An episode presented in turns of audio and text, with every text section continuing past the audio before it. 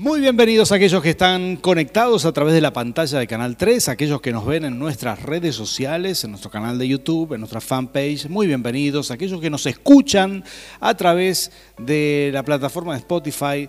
Bienvenidos a esta reunión que tenemos aquí en Plenitud de Vida, Jesucristo Plenitud de Vida en San Martín, Mendoza, Argentina. Y hoy estamos eh, compartiendo este mensaje tan especial de, bueno, parte de una serie de la cual eh, venimos hablando y enseñando. Esto tiene que ver con la felicidad. Hoy aquí vamos a hablar acerca del camino a la felicidad. Bienvenidos a este mensaje, que el Señor les bendiga. Muy bien, todos los que estamos presentes aquí, ¿qué tal si le damos un fuerte aplauso a toda esa gente que está del otro lado, conectada?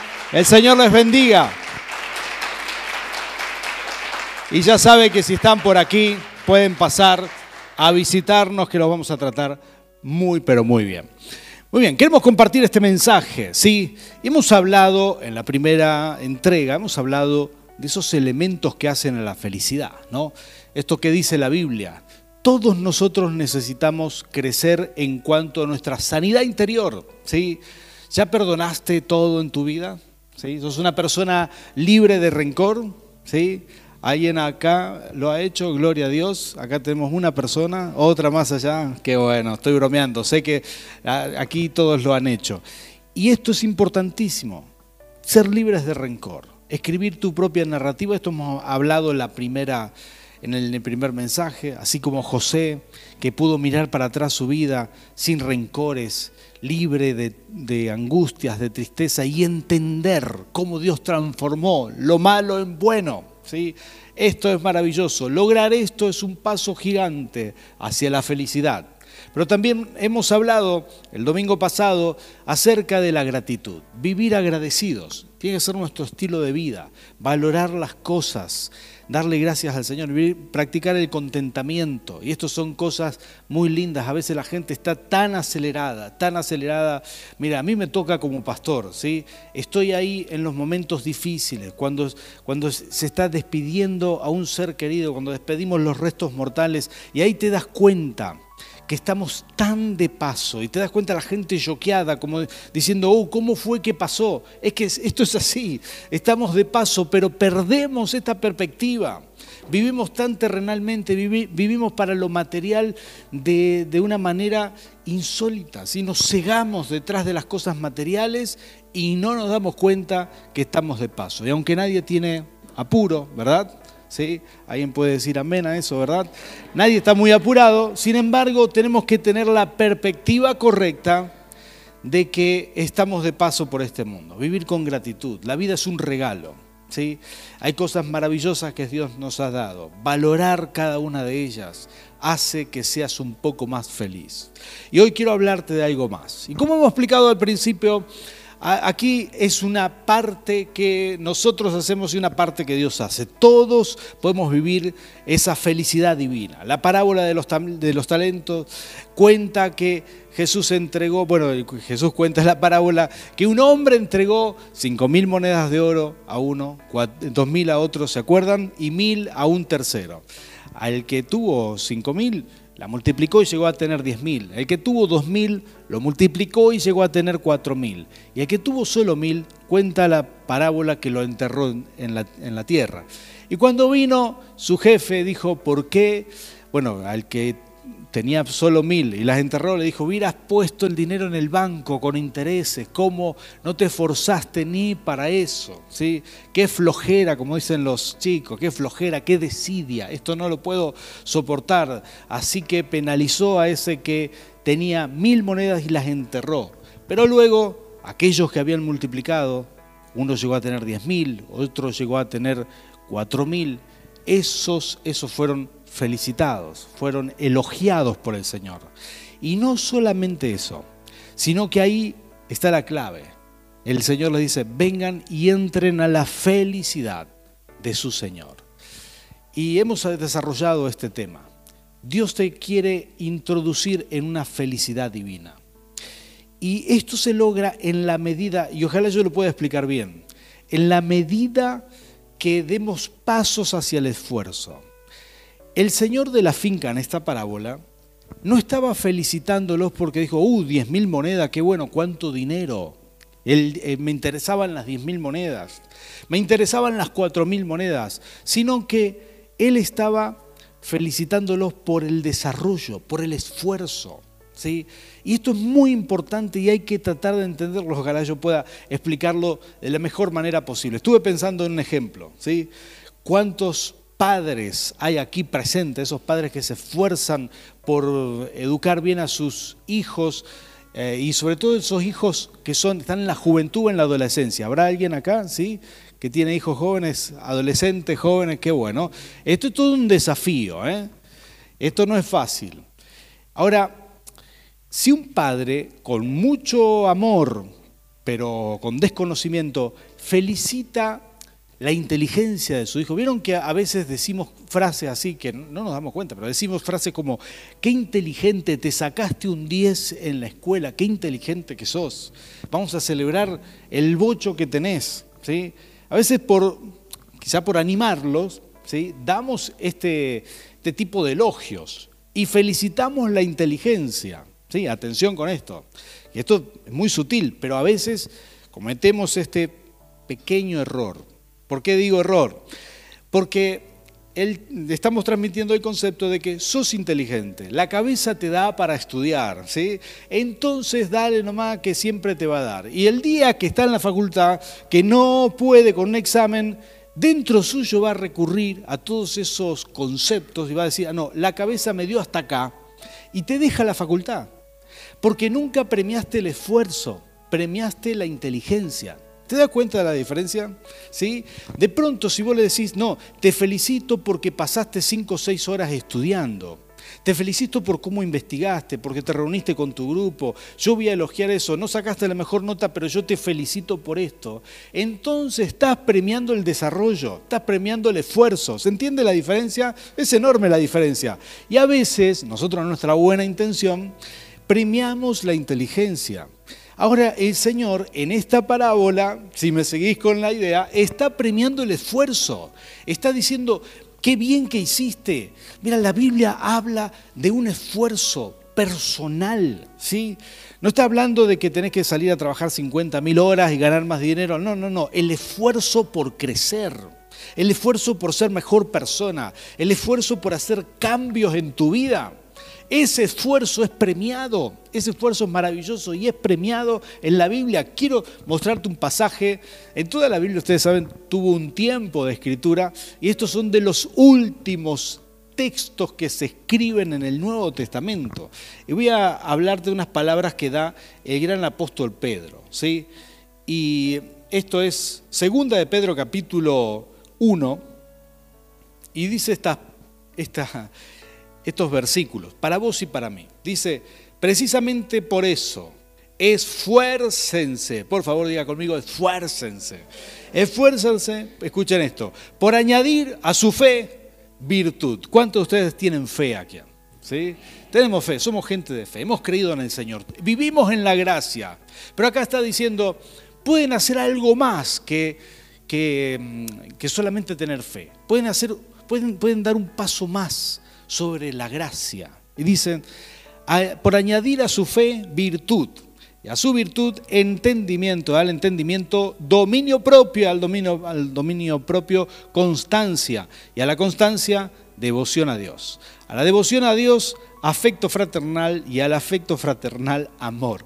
Porque estas cualidades, si abundan en ustedes, los harán crecer en el conocimiento de nuestro Señor Jesucristo y evitarán que sean inútiles e improductivos. En cambio, el que no las tiene es tan corto de vista que ya ni ve y se olvida de que han sido limpiados de sus, de sus, antiguos pecados. Por lo tanto, hermanos, esfuércense, ahí viene otra vez, esfuércense más todavía para asegurarse del llamado de Dios que fue quien los eligió. Si hacen estas cosas, no caerán jamás. ¿Cuántos quieren esto? Eh? Está bueno, no caer jamás. Dice, y se les abrirán de par en par las puertas del reino eterno de nuestro Señor, eh, nuestro Señor y Salvador Jesucristo. ¿Cuántos quieren que se abra de par en par las puertas del reino eterno? Maravilloso, ¿verdad? Pero notan esto, ¿no?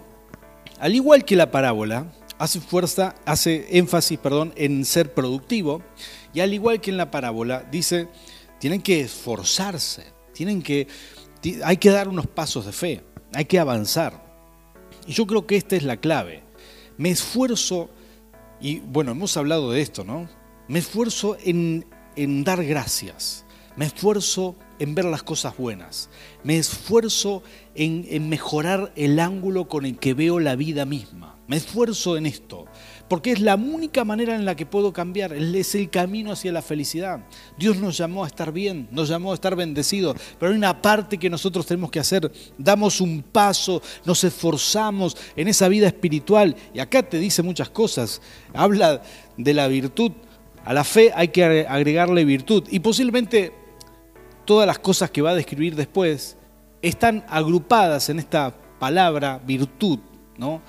que em, si bien aquí podemos pensar que la virtud es una sabiduría, es un elogio, es el mejor estado del ser humano, es una persona virtuosa, una persona inteligente, una persona sabia, una persona que tiene quizás está orientado hacia el bien, ¿no? Es una persona virtuosa. Y aquí la Biblia habla acerca de esto y dice, a, nuestra fe tenemos que agregarle virtud, tenemos que esforzarnos por crecer, por avanzar, por subir un peldaño más y a eso estamos llamados. Tu felicidad y la mía vienen de una manera, trabajando en nuestra vida espiritual trabajando un poco en eso. Habrá momentos más difíciles. Te voy a mencionar dos momentos de los cuales son más difíciles. Todos en la, vida en algún momento tenemos un golpe duro. ¿sí? No te estoy profetizando en contra, no estoy diciendo ninguna especie de maldición, estoy describiendo la vida humana, esto es así. Pensaste algo, quizás no salió. Tenías un plan, no, no, lo pudiste desarrollar.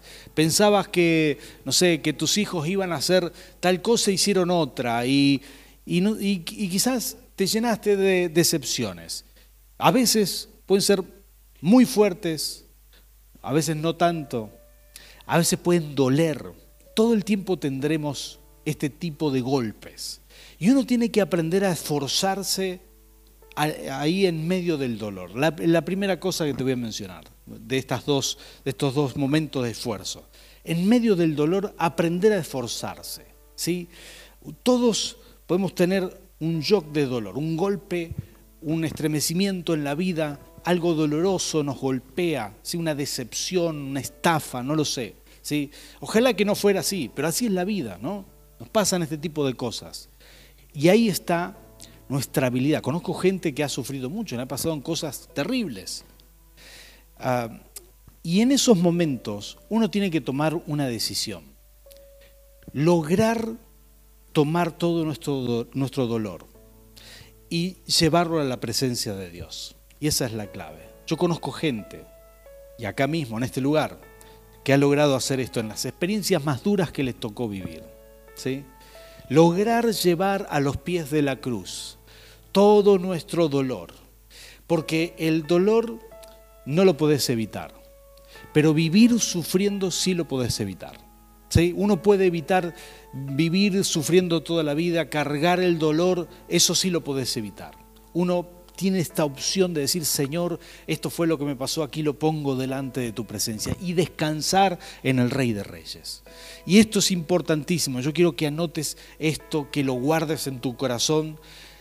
Digamos que hay dolores que no vas a poder evitar, pero si sabes llevarlos a la cruz, hay decepciones que no vas a poder evitar, hay planes que quizás no van a salir, es parte de, la vida misma. Pero poder llevar a Cristo todo esto nos hace diferentes. No tenemos que cargar las frustraciones toda la vida. Cargar la frustración sería un error, un plan que no te salió, una, un, quizá un proyecto que se frustró y decís, no, esto me pasó en el año 1986 y todavía estoy amargado. No, no puede ser eso. Sencillamente imposible. Si uno tiene alguna frustración de tantos años atrás, es porque eligió vivir frustrado, vivir, vivir en, esa angustia. Y eso es lo que tenemos que aprender a desechar. Hay que esforzarse en este tipo de cosas, ser virtuosos aquí y decidir llevar a la cruz todo aquello que es un dolor. Y sabes que probablemente algunas cosas no salgan como quisieras, quizás algunas cosas te gustaría que fueran distintas. Bueno, estamos de acuerdo, a mí también me sucede, pero yo sé que si aprendo a llevar todas mis frustraciones a los pies de la cruz, seré bendecido. Descansaré en el Señor. Él estará conmigo y no perderé el foco de mi salvación. ¿Cuántos dicen amén a esto? Y acá va la segunda, el segundo consejo fuerte. Uh, esfuércense en el momento del fracaso. Ese es otro momento difícil. Los seres humanos tendremos siempre eh, esta, esto estos sucesos los cuales le, llamamos fracasos. ¿sí?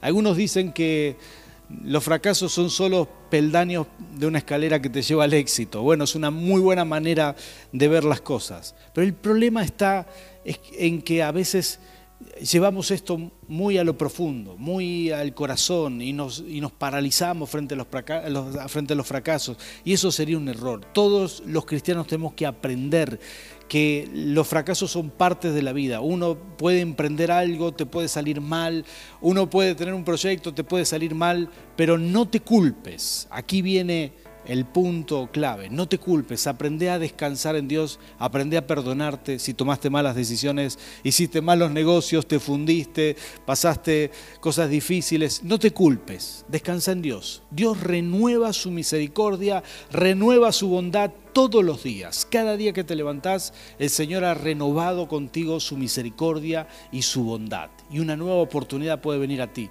Pero lo importante es que vivas con fe. Cuando uno se culpa, cuando uno se siente en fracaso, está desechando la fe y Dios tiene planes para ti. ¿Cuántos dicen amén? Y yo quiero decirte por estas dos cosas, el dolor y el fracaso son esos elementos constantes en la vida de todo ser humano. El Señor no dijo que esto no nos sucedería, ¿sí? Somos cristianos, pero Él no dijo, de ahora en más vivirán una vida color de rosa. No, no, no, de ninguna manera. Él dijo, les va a pasar lo mismo que a todo el mundo, pero ahí estaré con ustedes. Los voy a respaldar, los voy a ayudar. Y de esto se trata, que el camino a la felicidad está lleno de golpes como todos los caminos, pero con Cristo nos vamos a levantar, seguiremos caminando, seguiremos avanzando porque Él está con nosotros. Esa es la enorme diferencia. Y acá viene quizás lo más importante que yo quiero compartir hoy. Cuando uno tiene las actitudes correctas, cuando uno sabe esforzarse, ¿sí? Cuando uno sabe, yo no sé si te pude convencer hasta ahora de que vale la pena esforzarse, vale la pena multiplicar los talentos que Dios te dio, vale la pena trabajar para el Señor, trabajar en tu corazón, trabajar por crecer, pero este es el desafío, porque Dios elogia el esfuerzo. Y cuando uno se esfuerza por crecer, Mira, si vos, vos querés crecer espiritualmente, dobla tus rodillas cada mañana, adora al Señor cada mañana, lee las, escrituras, ¿sí? lee la Biblia, eso te va a hacer muy bien, o escuchala. ¿Sabes que la Biblia YouVersion tiene audio? ¿sí? Salís eh, a trabajar, no sé si te vas en bicicleta, en moto, bueno, en moto está más complicado, eh, pero en auto, escucha la Biblia. Cuando uno se esfuerza por crecer, tarde o temprano serás recompensado por el Señor. No sé si te pude convencer de esto, pero esta es la clave, crecer, desarrollarse, avanzar. Y acá viene la otra parte, la que hace el Señor. ¿sí? En el Antiguo Testamento hay gente que fue muy feliz. Eh, entre ellos yo siempre distingo a David, ¿no? que fue especial. Y él cuenta en los salmos, mire, voy a, traer, voy a leerte algunos textos de las escrituras.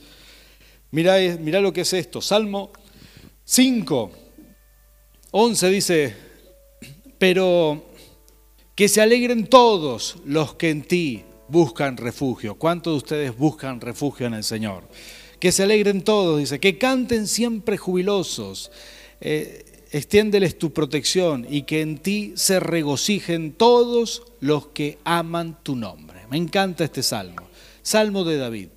Este hombre estaba alegre, ¿eh? Este hombre vivía feliz y no es que tuvo una vida color de rosa, si ustedes leen las escrituras, le pasaron muchas cosas malas, pero a lo largo de toda su vida hay salmos con los cuales adora al Señor. Todos ellos, curiosamente, hablan de alegría. ¿sí? Dice, pero yo, esto es Salmo 13, Salmo 13, 5, dice, oh perdón, Salmo 9, 2, quiero alegrarme y regocijarme en ti y cantar salmos a tu nombre, oh Altísimo, me encanta esto. Él había encontrado una clave, que era la adoración. Con la adoración se renueva la felicidad constantemente, se renueva la alegría del Señor. Con la adoración uno tiene sanidad interior. Poniendo adoración en tu casa, cantando, teniendo, teniendo estos momentos, Él lo había descubierto, una relación íntima con Dios. ¿Cuántos de los que están aquí presentes les gusta hacer esto? ¿Habrá alguien aquí? Gloria a Dios, sí, los adoradores ni hablar, ¿verdad? Yo tengo algunos de esos en mi casa y están cantando todo el tiempo, ¿sí? Se escucha cuando se van a bañar ni hablar, ¿verdad? Ponen la música al palo y cantan arriba, todo adoración. Me encanta. Pero esos son momentos de conexión profunda con Dios. Y uno renueva la alegría con el Señor. Cuenta la Biblia, en Segunda de Reyes capítulo 3, que el gran profeta Eliseo estaba muy enojado ¿Sí? ¿Te ha pasado alguna vez estar de mal humor? ¿Sí? ¿Nunca les ha pasado? ¿No? Epa, sí que te ha pasado, ¿eh? Y esos días donde no te aguantás ni vos. ¿Habrá algún día de esto en tu vida? ¿Sí? ¿Te acordás alguno? Esos días que estás insoportable, no te aguantás ni vos. Bueno, así estaba Eliseo un día de esto. Y los profetas tienen su carácter, ¿eh? ¿Sí? Son tienen su carácter. No voy a decir nada malo de los profetas porque tienen su carácter justamente, pero, pero tienen, tienen su carácter. Y no podía profetizarle la palabra que quería darle. Esto es Segunda Reyes capítulo 3, ustedes lo pueden leer en su casa, ¿sí? Y ahí cuando dicen amén, pastor, lo vamos a leer, ¿sí? Y, y dice que entonces pidió un tañidor, que era uno de estos que tocaba el arpa, y se lo trajo para que adore al Señor. Y dice que así se pudo concentrar y entrar en la presencia de Dios. Esto era lo que David sabía que en la adoración, que en la conexión con Dios, que en la profundidad de la relación con Dios había alegría, había, que en la presencia de Dios había paz, que había felicidad y, y, con esto él se renovaba. Esto es lo que hacía David. Mira lo que dice las escrituras. Dice Salmo, esto es Salmo 13, pero Salmo 13 versículo 5, pero yo confío en su gran amor, mi corazón se alegra en su salvación. Dice el versículo 16, eh, Salmo 16, 11, dice, me has dado a conocer la senda de la vida, me llenarás de alegría en tu presencia y de dicha eterna a tu derecha. Me encantan estos salmos, esto es para ti. Mira esto que dice el Salmo 30, 11, dice, convertiste mis lamentos en danza. ¿Cuántos de ustedes han recibido esa sanidad del Señor? Han vivido, han experimentado esto. Convertiste mis lamentos en danza, me quitaste la ropa de luto y me vestiste de fiesta. ¡Uh, qué maravilla! Esto es lo que había descubierto David. Pero viene el Nuevo Testamento, viene el Espíritu Santo. Yo le voy a pedir a los adoradores que empiecen a adorar aquí y viene un gran cambio, ¿sí? Esto que era exclusivo de algunas personas en el antiguo pacto, solamente para David, solamente para profetas, solamente para reyes y profetas, ahora es derramado sobre todas las personas. Y esta posibilidad de que la, iglesia del Señor, ¿cuántos son iglesia del Señor aquí? Eh? Esta posibilidad grandiosa de que la iglesia del Señor viva feliz, viene para todos los que tienen fe. Nadie queda fuera. En el Antiguo Testamento había algunos privilegiados, David, por supuesto, algunos profetas, algunas personas que lograban vivir felices con Dios, a pesar de lo que le tocaba vivir. Habacuc, por ejemplo, Sofonías. Pero aquí, en el Nuevo Testamento, por ejemplo, esto dice Tesalonicenses 5, 16. Dice, estén siempre alegres. Esta era la expectativa del profeta, perdón, del apóstol Pablo. Esto era para la iglesia. Él les dice, les pide, estén siempre alegres. ¿Pero por qué será esto? Porque podían. Porque esto es algo que se puede. Porque no es necesario vivir en amargura, en tristeza, en preocupación. ¿sí? No, Dios no te diseñó para eso. El, el apóstol Pablo esperaba que la iglesia viviera siempre alegre. Oren sin cesar, den gracias a Dios en toda situación, porque esta es su voluntad para ustedes en Cristo Jesús. ¿sí?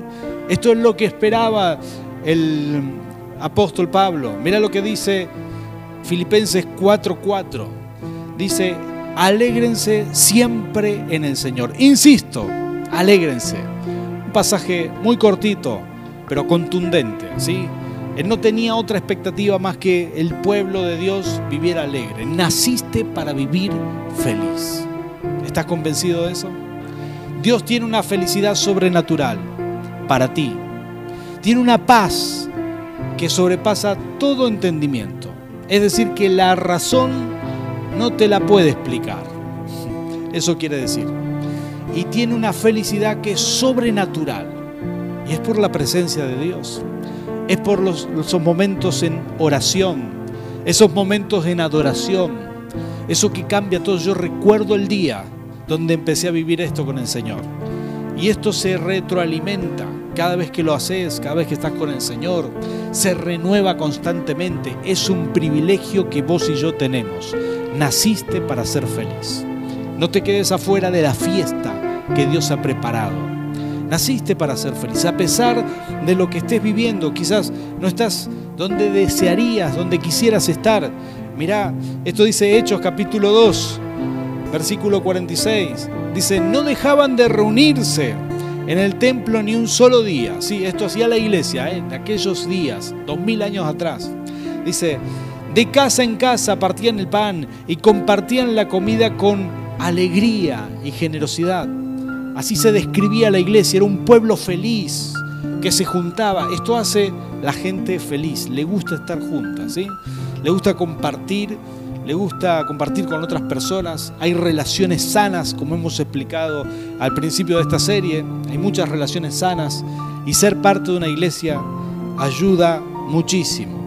Mira lo que dice Primera de Pedro 4. Y quizás alguno dice, no, pero pastor, yo la estoy pasando mal, estamos en un momento difícil. Ayer escuchaba un testimonio, alguien me dijo, pastor, con esto que en Argentina acá este, con esto que sucedió, que el dólar, que se fue a las nubes, muchos trabajos se pararon, me dieron el anuncio de que mi, trabajo estaba parado. Así que me puse a orar y luego me llamaron a los dos días de que, ya estábamos de vuelta trabajando, que algo pasó, que nuevos clientes, a pesar de todo, siempre Dios responde tus oraciones, siempre las responde. Mira lo que dice Primera de Pedro 4, dice, queridos hermanos, no se extrañen del fuego de la prueba que están eh, soportando como si fuera algo insólito. Al contrario, alégrense. Miren lo que es esto, alégrense en la prueba, dice. Alégrense de tener parte en los sufrimientos de Cristo para que también sean inmensa su alegría cuando se revele la gloria de Cristo. Sencillamente, alégrense aún cuando estén bajo presión. Esto podemos hacer. Estás hecho para alegrarte aún bajo presión, aún en los momentos difíciles. En vez de estresarte, de explotar, de, agarrar todo a patadas, quizás como pudo haberlo hecho el viejo hombre, ¿sí? el cual hemos dejado atrás. Ahí podrían haber dicho amén, en vez de preocuparme por esto, ¿sí? Y en vez de preocuparse mal, descansar en el Señor y confiar en que Él está con nosotros y saber que peleará por nosotros, que tenemos paz, que Él nos bendice. Aún bajo presión, bajo prueba, podemos seguir siendo felices. Podemos hacerlo. Estás hecho para eso.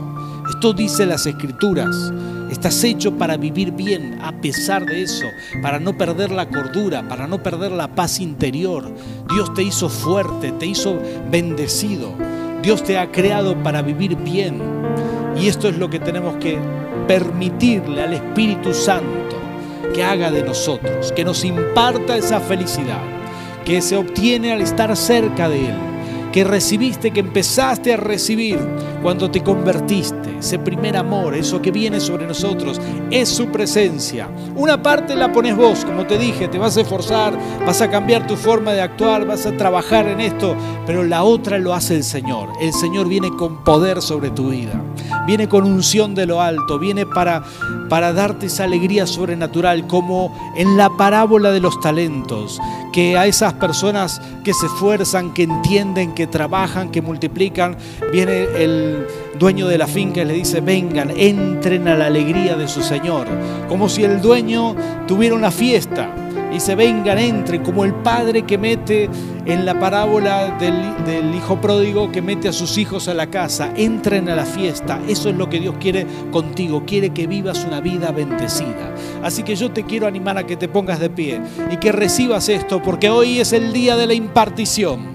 Hoy vamos a clamar al Rey de Reyes que Él toque con su espíritu, nuestro espíritu, e imparta esa felicidad sobrenatural que puedas decirle, Señor, yo quiero vivir una vida de felicidad, la que tú prometes, no otra. No quiero vivir una vida de amargura, no quiero vivir una vida de tristeza, lo tenés que decidir.